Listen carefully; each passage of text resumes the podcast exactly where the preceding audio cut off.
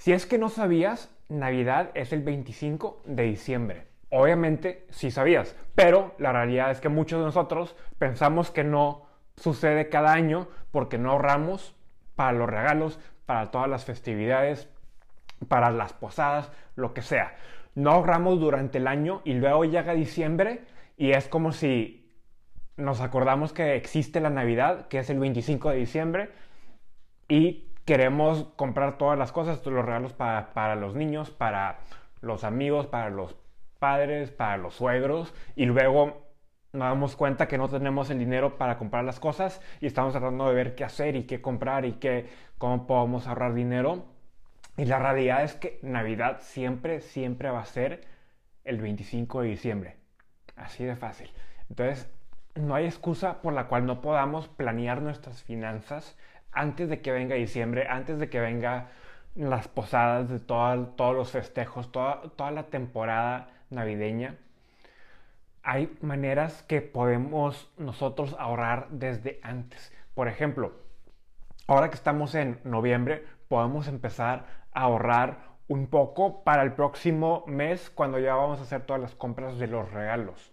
También sabiendo que Navidad va a ser el 25 de diciembre, tienes tiempo para comprar los regalos de los suegros, de los niños, del esposo, de la esposa, de quien sea, y puedes ir a comparar precios. No tienes que ir a última hora a una tienda a comprar lo último que queda solo para poder dar un regalo. Tienes tiempo para poder comparar precios y ver en dónde te conviene comprar qué. Pero bueno, sin importar en qué fecha estemos, lo primero siempre es hacer un presupuesto y tener una lista de a quién le quieres dar regalos. Algo que mi esposa y yo hacemos es que tenemos una lista de las personas a las que les damos a regalo de Navidad y puede ser algo tan sencillo como un detalle de algunos dulces o algo para de, de, Navidad a algún vecino o hasta pues ya a los familiares que les queremos regalar un regalo específico, pues tenemos la lista ahí de cada persona y qué les queremos dar o cuánto queremos gastar en su regalo más o menos y así creamos el presupuesto de Navidad, de los regalos de Navidad y entonces vemos unos meses antes y decimos, ¿sabes qué? Queremos ahorrar mil pesos cada mes por tres meses antes de Navidad para tener esos tres mil pesos que podemos usar para los regalos para los vecinos o para familiares o lo que sea. Entonces así puedes ver haciendo esa lista de a quién le quieres dar regalo y cuánto quieres gastar en cada persona, un presupuesto de decir, sabes que para esta Navidad lo que yo quiero gastar es X cantidad y ya tenerlo definido en vez de estar yendo cada vez a una tienda y decir, ah, sabes que a, esta persona también le tengo que dar regalo, o a esta persona también le tengo que dar regalo, y luego terminas pues con más regalos, gastando más, y luego también no terminas completando todos los regalos porque luego a última hora te das cuenta que te faltó alguien y vas y compras más y terminas gastando mucho más. Entonces así tengo una lista de a quién le quiero dar regalo, cuánto gastar en cada persona o en total y ya decidir así en base qué es lo que vas a comprar para la Navidad. Como lo he dicho, la Navidad siempre es el 25 de diciembre y si empiezas con tiempo, o sea, si ya tienes tu presupuesto y empiezas con tiempo, puedes ahorrarte mucho más dinero porque puedes aprovechar, por ejemplo, descuentos de noviembre.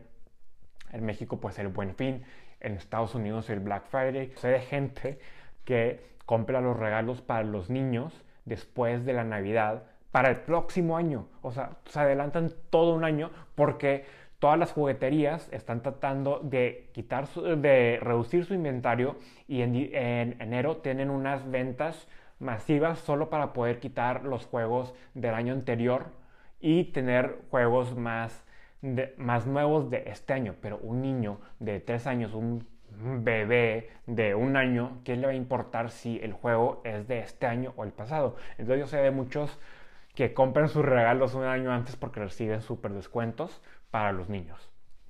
Pero bueno, eso igual ya es un extremo, pero el punto es que si te tomas tu tiempo encuentras muy buenos descuentos y terminas ahorrando mucho más. Y bueno, y si ves que ya necesitas averiguar qué regalar, no que te quieres, no quieres gastar de más, hay que ser creativos. Y algo que puedes hacer es dar regalos hechos por ti. Por ejemplo, si, si preparas algún dulce tradicional que, que tú hiciste y todo eso, pues eso te puede ahorrar dinero cuando des regalos eh, sencillos y todo. O si tienes, si pintas y, puedes regalarle una pintura o algo, todo ese tipo de cosas, pues son, la verdad que son muy buenos detalles. Muchos lo aprecian porque no, pues, no es algo comercial, es algo único. Entonces, regalos hechos por ti tienden a ser muy buenos regalos y terminas también ahorrando mucho porque solo es el tiempo que le invertiste. La otra es que en vez de regalar un regalo y saber si le va a gustar ese objeto que compraste, ese producto que compraste, puedes regalar una experiencia. Puede, ir, puede ser ir a cenar a un restaurante, puede ser un, un masaje, lo que sea que sea una experiencia, eso lo puedes regalar también y a veces es mucho más económico que pues buscar un producto que se vea bonito, que esté padre, que le guste y que lo vayan a utilizar. Muchas veces las personas pues no reciben regalos de experiencia y terminan siendo muy buena opción y a veces también te terminan siendo más baratos. Claro que si la experiencia es ir a Dubai, pues eso no te va a salir tan, tan barato, pero saben a lo que me refiero, algo en la ciudad, algo sencillo, un detalle. También recuerda que el, el, regalo se trata de calidad, no de cantidad. Muchas veces queremos comprar 20 cosas para los niños, todos los juguetes eh, que acaban de salir, pero recuerda que muchas veces la calidad, o calidad es mejor. Entonces, si puedes regalar una o dos cosas muy buenas que van a, vayan a durar muchos años, en vez de 10 cosas baratas que se van a quebrar en 5 días, que ya no van a funcionar en 5 días, mejor regala la calidad. Entonces regala algo bueno y poco en vez de comprar mucho de mala calidad.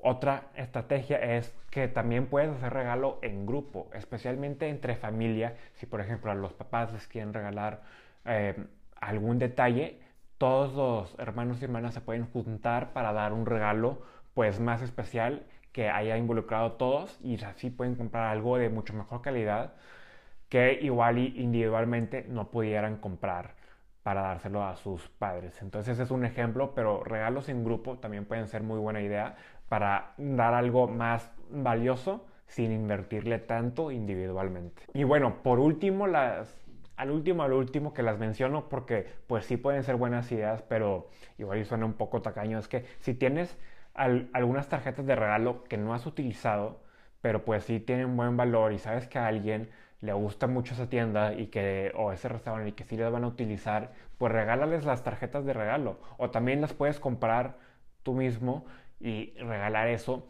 pero así le puede dar la opción a alguien de decir, ¿sabes qué? Tú decides que quieres, te doy el, dinero para esta tienda para que lo utilices. Claro que también puedes dar efectivo si, si gustas, pero sé, pues muchas veces quieres regalar algo que se vaya a utilizar, no solo eh, ahorrar necesariamente pero una tarjeta de regalo, por ejemplo, de Amazon o donde sea, pues eso puede ser también un muy buen regalo que seguro va a ser apreciado. Y si alguien que conoces está muy involucrado con una asociación civil, con una ONG, también puedes hacer un donativo en su nombre y darles pues una tarjeta ahí explicando que les diste, diste un donativo a la organización, a su nombre, o a veces también las organizaciones tienen unos detalles que regalan cuando haces donativos a nombre de alguien más. Entonces, igual y es eh, un dibujo o lo que sea, pero eso, pues si alguna persona que conoces está muy involucrada con la organización, eso te lo van a agradecer.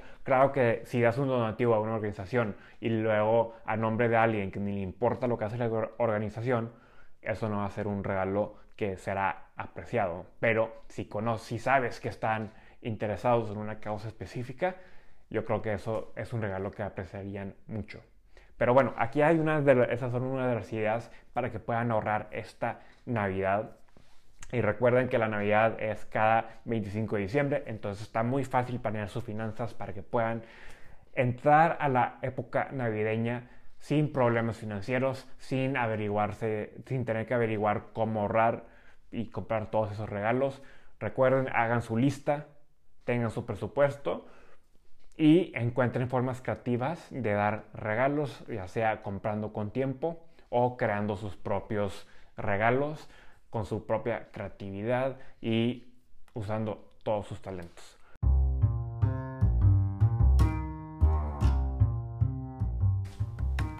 Espero que hayan disfrutado de este episodio. Recuerden que me pueden mandar sus preguntas por correo a eugenio.com o por WhatsApp al más 52 81 24 14 27 63.